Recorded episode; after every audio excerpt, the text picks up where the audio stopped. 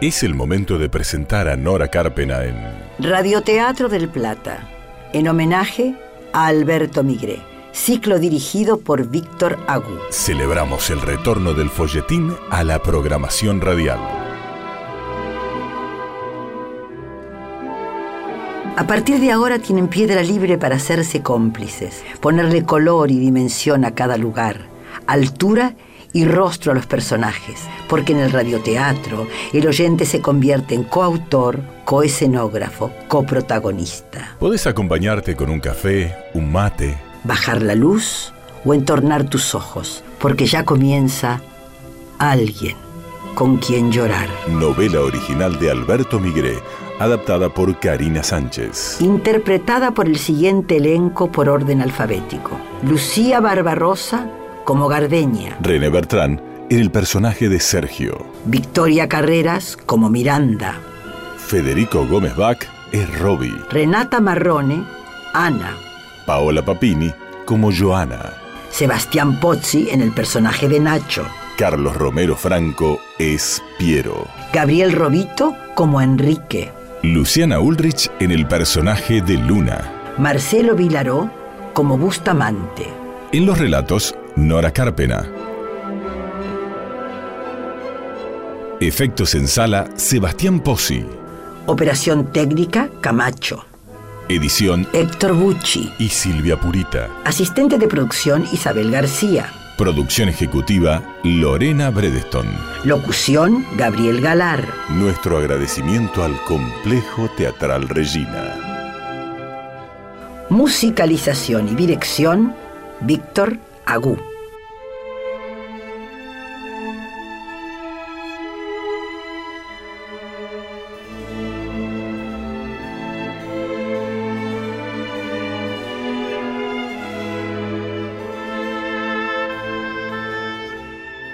Hilos del destino unen a Luna con Ana. La joven que desde el retrato la mira como si fuera su propio reflejo. Su corazón le dice que está en el lugar y momento correctos. Un pedacito perdido de su propia historia habita en esa casa revestida de piedras. Ahora está dispuesta a descubrirlo. Estás impactada por ese retrato. Es extraño, ¿no? No se me ocurre cómo Piero puede tener una imagen tuya tan igual a vos, sin conocerte. Aunque ella puede ser... ¿Quién? No.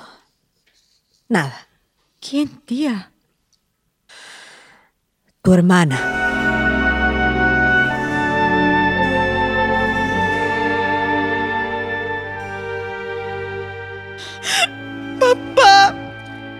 Los ojos de Piero se cierran pese al deseo imperioso de ver a Ana.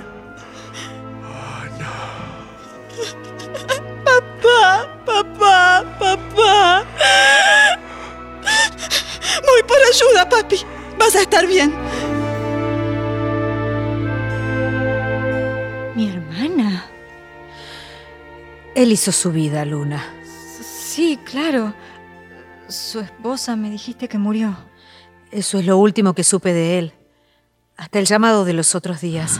Entonces, ¿es posible que mi hermana viva acá? Ay, tía, estoy temblando. Yo también. Empecé a temblar. ¿Qué hacemos? ¿Esperamos aquí?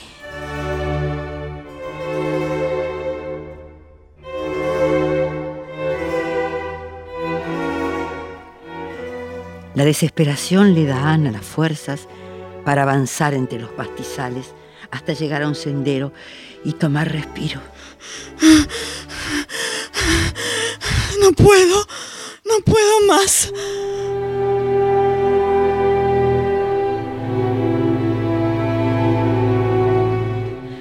Esperemos. Alguien va a aparecer. Hicimos lo correcto en venir. Sí. Aquí está parte de mi historia.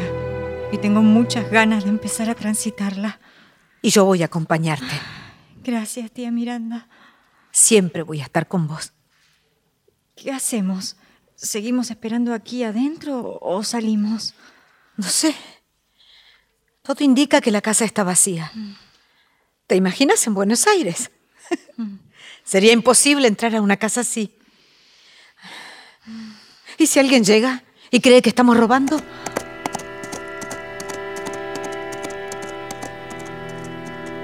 Nacho llega a la casa, baja y se dirige hacia la puerta principal. Alguien golpea. ¿Qué hacemos? Nada. Pero... Ay, Dios. ¿Por qué no contestamos? Porque si nadie contesta, se van a ir. Nacho esperó. Volvió a golpear la puerta. No hay nadie. Va a montar su caballo cuando ve a Ana que se aproxima corriendo por el sendero. Ana.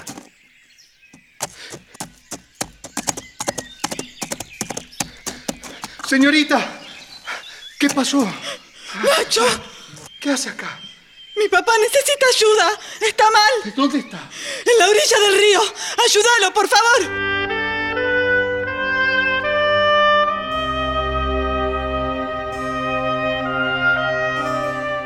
No, no podemos seguir quedándonos acá. Vamos al pueblo, por lo menos para reservar una habitación para esta noche. Mm, Llamamos más tarde y en todo caso, volvemos mañana.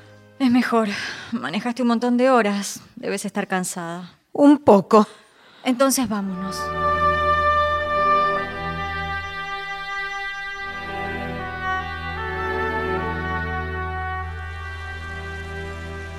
Está inconsciente. Lo mejor es llevarlo a su casa. Está cerca y desde la casa la llamamos al doctor. Te ayudo. Voy a tener que cargarlo en el caballo. Nacho lo carga con esfuerzo. Ana ayuda abrumada y con angustia. Esto me parece una pesadilla. ¿Me espera o basta la casa? Espero acá. Que llamen al médico urgente. En la casa no hay nadie. Acabo de ir para buscar esos documentos que usted me pidió. El, el peón debe estar en el galpón de atrás. Anda, rápido. Voy a volver para llevarla con él. No, Nacho. Debería volver a su casa. ¿Quién sin usted lo va a cuidar de esa gente que lo rodea y que quiere hacerle daño? A él no le van a hacer nada hasta que no se case con esa mujer, Joana, que quiere quedarse con todo.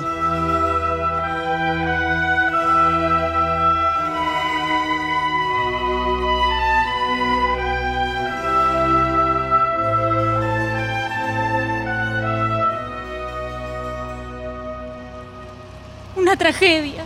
La vida de esta familia es una tragedia. Primero, la desaparición de la señorita Ana. Luego, el infarto de don Piero. Aunque ahora no sabemos dónde está. Y encima, la señora Giovanna, no sabes, se había quedado como muertita en la cocina. ¡Qué susto! Yo sola ahí con ella. ¡Cuánta mala suerte en una sola casa! Mala suerte la mía. Una hora que te estoy escuchando sin parar. No te enojes, Sergio. Si no te hubiera encontrado en el pueblo, no sé qué hacía. Yo sola para todo, ahí en el hospital. Espero que no sea nada grave. Espero que no. El doctor dijo que necesitaba hacerle unos estudios y quedársela ahí para observarla. Eso me parece bien. Seguro que tiene que ver con esos dolores que tiene a veces, pero con su carácter, como para decirle algo. Al doctor le debe haber costado convencerla de que se quede. Es que para hacerle unos estudios la sedaron. Ella estaba en crisis, no sabes, una crisis horrible la agarró. Me imagino. Y el viejo que parece que se lo tragó la tierra. ¿Dónde se habrá metido? Che, más respeto. Viejos son los trapos.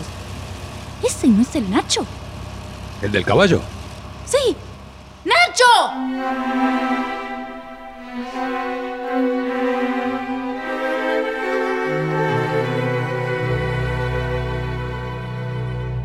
Nacho deja a don Piero en la casa. Gardeña y Sergio se ocupan de llevarlo al cuarto y llamar rápido al médico. Nacho espera. Ya reaccionó. El médico va a darle algo para que le baje la fiebre. Está delirando. Entonces me voy. Andá nomás, Nacho. Gardeña y yo nos vamos a ocupar del viejo. ¿No lo van a internar? Parece que no. ¿Qué habrá ido a hacer al río este hombre?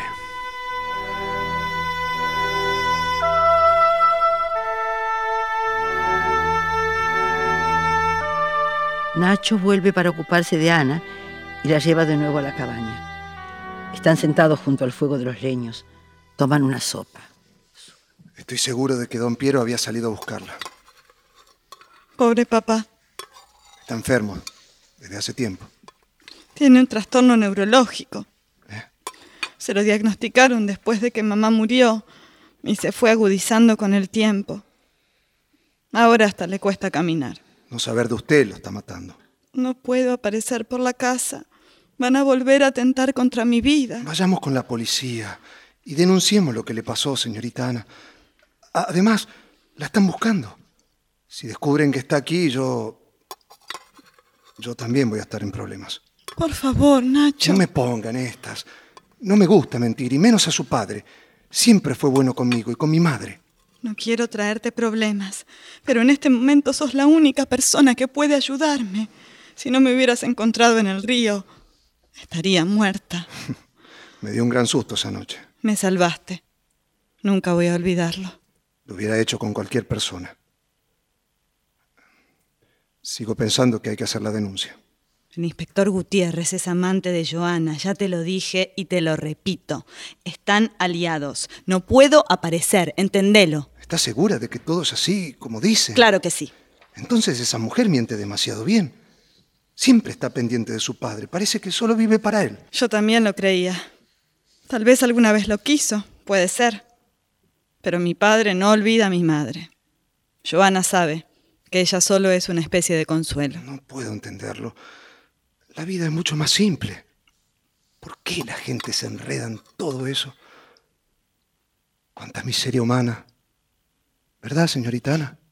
No todos podemos vivir en una cabaña lejos del mundo, solo en comunión con la naturaleza y ser tan puros como vos, Nacho.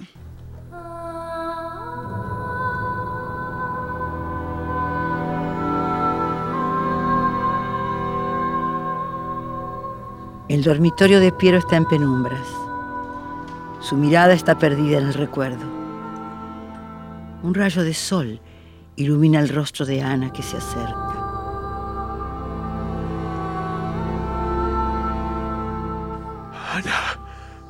Ana, Don Piero, se despertó. ¿dónde está Ana? Ana, eh, eh, por favor, no piense en cosas tristes. No se me va a poner todo turulato ahora. La vi, la vi, ah, hablé con ella.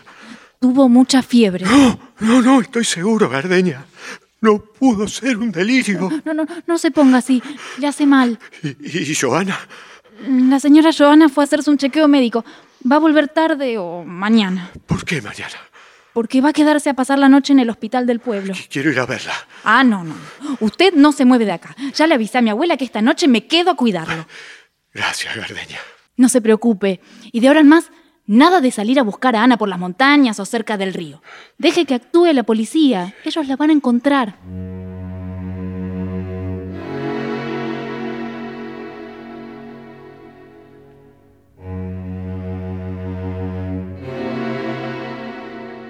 Luna y Miranda comen en el bar del Hotel del Pueblo. Mm, El estofado está rico. Muy.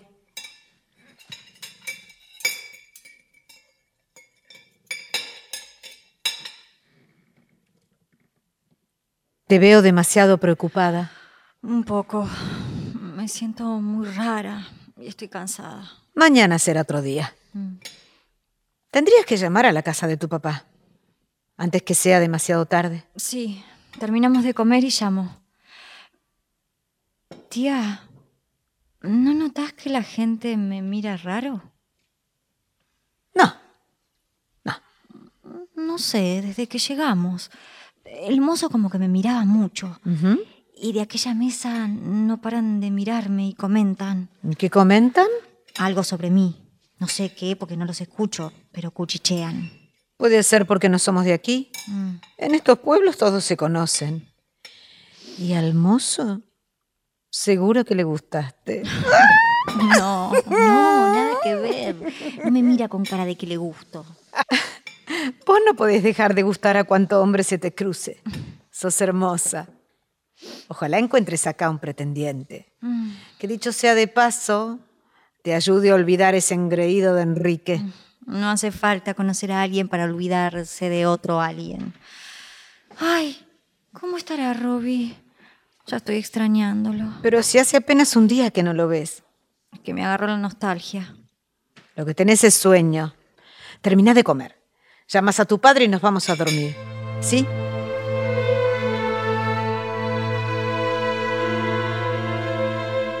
Gardeña duerme sentada en un sillón cerca de la cama de Piero Rossi. Él la observa con ternura. La conoce desde que era una niña cuando su madre trabajaba en la casa. La madre de Gardeña no solo fue empleada de Laura, la esposa de Piero, sino que también se hicieron amigas. En poco tiempo las dos murieron. Laura por una larga y dolorosa enfermedad. La madre de Gardeña se ahogó trágicamente en el río. De- de- deje, don Piero. La atiendo yo, debe ser del hospital. Hola, Buenas noches. buenas noches. O- Hola, Hola. ¿quién habla? Habla Luna. Luna. ¿Papá?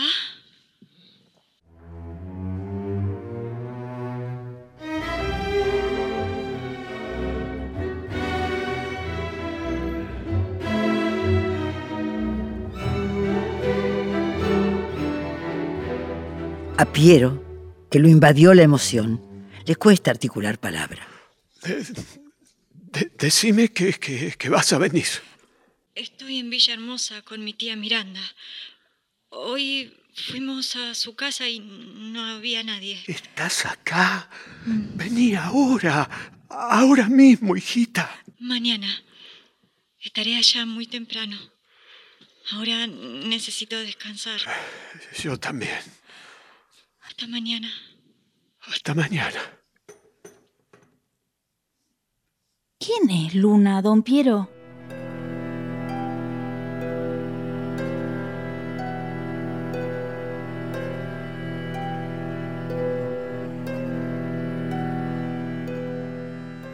Miranda está acostada en la cama del sencillo cuarto de hotel. Pasa las páginas de un diario local. De pronto, Ah, Madre Santísima. la foto de Ana Rossi, idéntica a Luna. Ahora entiendo por qué miraban tanto a Luna. Lee la nota. Se demuda. Desaparecida. Ya hablé. Nos espera mañana. Y acordate de lo que te digo, tía. Va a querer que nos quedemos en su casa. ¿Te dijo algo de esto? Lee.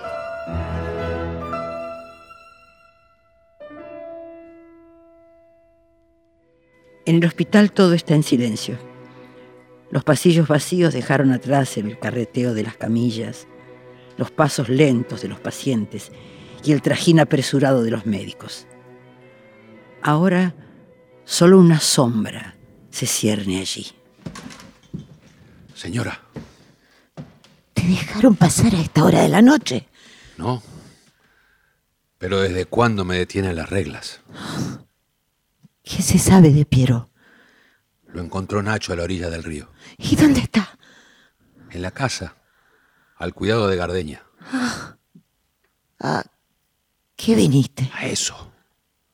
A contarle que el viejo apareció. En estos últimos días, Piero me mira raro. Son ideas suyas, señora. No creo que sospeche nada. Y si sospecha, usted tiene dominado al inspector Gutiérrez. ¡No seas irrespetuoso! El inspector está muy enamorado de usted. Él nunca dejará a su mujer y yo tampoco a Piero. Separarme de Piero sería perderlo todo. Sergio, Diga, ¿no apareció el cuerpo? no. Usted me dijo sin rastros. Y así se hizo. No quisiera tener una sorpresa. No la tendrá. No se preocupe.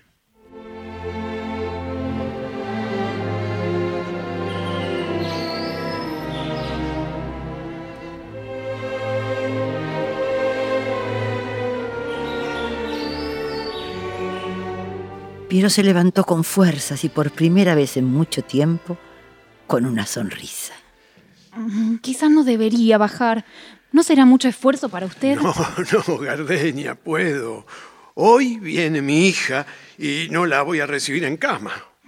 Se volvió turulato. Prepará un buen desayuno. Café, jugo de naranja, tostadas con dulce casero. Como usted diga, me alegra que quiera comer. Llegaron. ¿Ya? A- ayúdame a bajar. No, no quiero que me vean tambaleando en los escalones.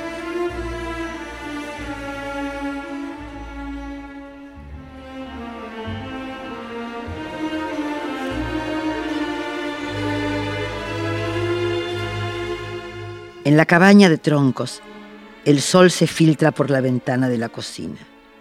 Nacho prepara el desayuno mientras piensa en cómo cambió su vida en las últimas semanas, desde que encontró a Ana enredada entre unos juncos a la orilla del río.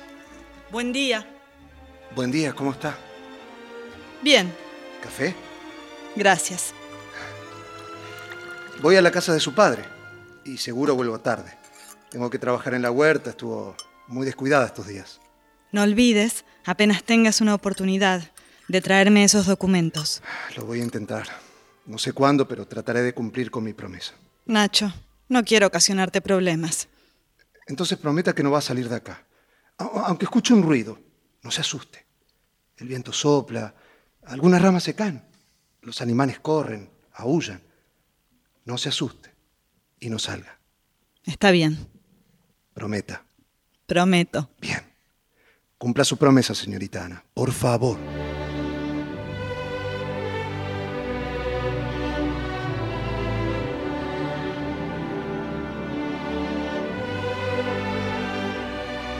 Luna y Miranda están frente a Piero, quien sentado en un sillón, bajo el retrato de Ana, mira a Luna como si despertara de un largo sueño. Luna tiembla y no puede creer estar frente a su padre.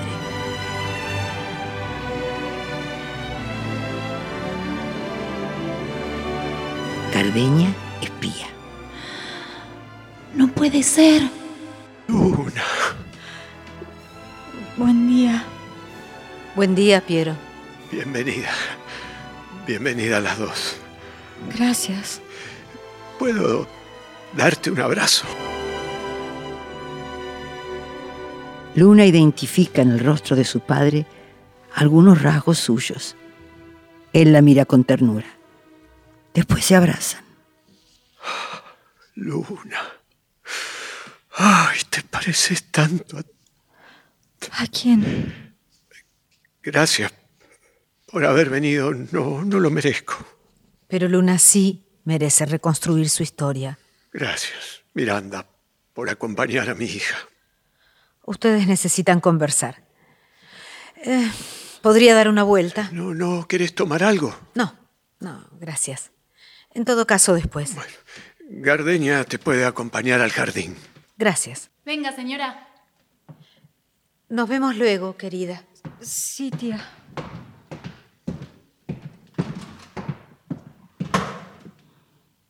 Solos, padre e hija, después de 26 años. Desayunamos. Sí. Es tanto lo que tenemos para hablar.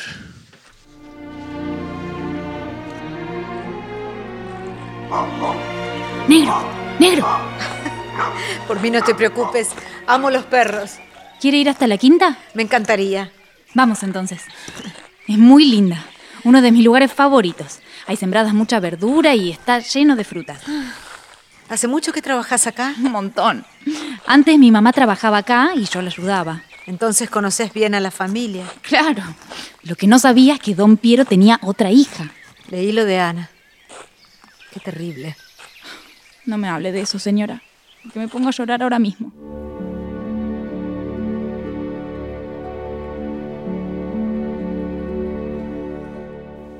Mientras Miranda se pone al día conociendo los asuntos de la familia Rossi, que Gardeña con gusto contará, en el interior de la casa, Luna y Piero comienzan a conocerse. ¿Tu mamá te habló de mí?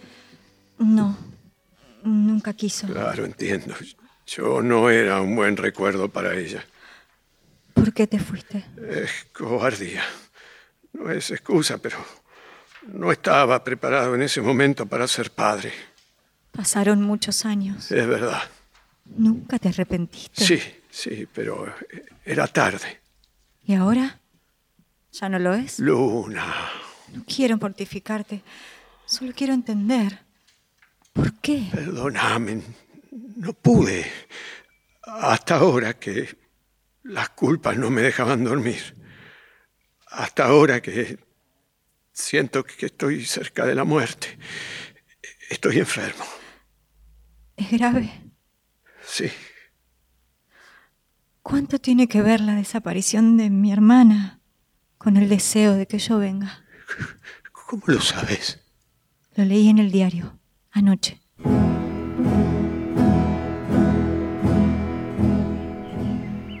Lo de la señorita Ana es algo muy raro, como si la tierra se la hubiera tragado. Y don Piero se vino abajo. No tiene consuelo. Le va a hacer bien la visita de su otra hija. No sospechan nada. No. El inspector Gutiérrez está investigando. La buscaron por todas partes. En la montaña, en los campos, en el río. Yo tengo una idea de lo que pudo haber pasado. ¿Ah, sí? No quiero decirlo en voz alta. La mataron. Quizás algún animal salvaje. ¡Qué horror! No hay ni que pensarlo. ¿Quién es ese que viene ahí? El Sergio. ¿Trabaja acá? Sí, cuida los caballos y hace algunos trabajos de mantenimiento. Es la persona de confianza de la señora Joana. De la señora Joana, no de Piero. Es que desde que doña Laura partió, don Piero se vino muy abajo y la señora Joana se empezó a ocupar de todas las cosas. Ah, entiendo. Espero conocerla. Sí, eh, está internada, pero pronto va a estar acá de vuelta. Es una mujer muy fuerte. Buenos días. Buen día, Sergio. Buenas. ¿Y la señora es? Miranda Ducloc, la tía de Luna, la otra hija del señor Piero Rossi. ¿Cómo?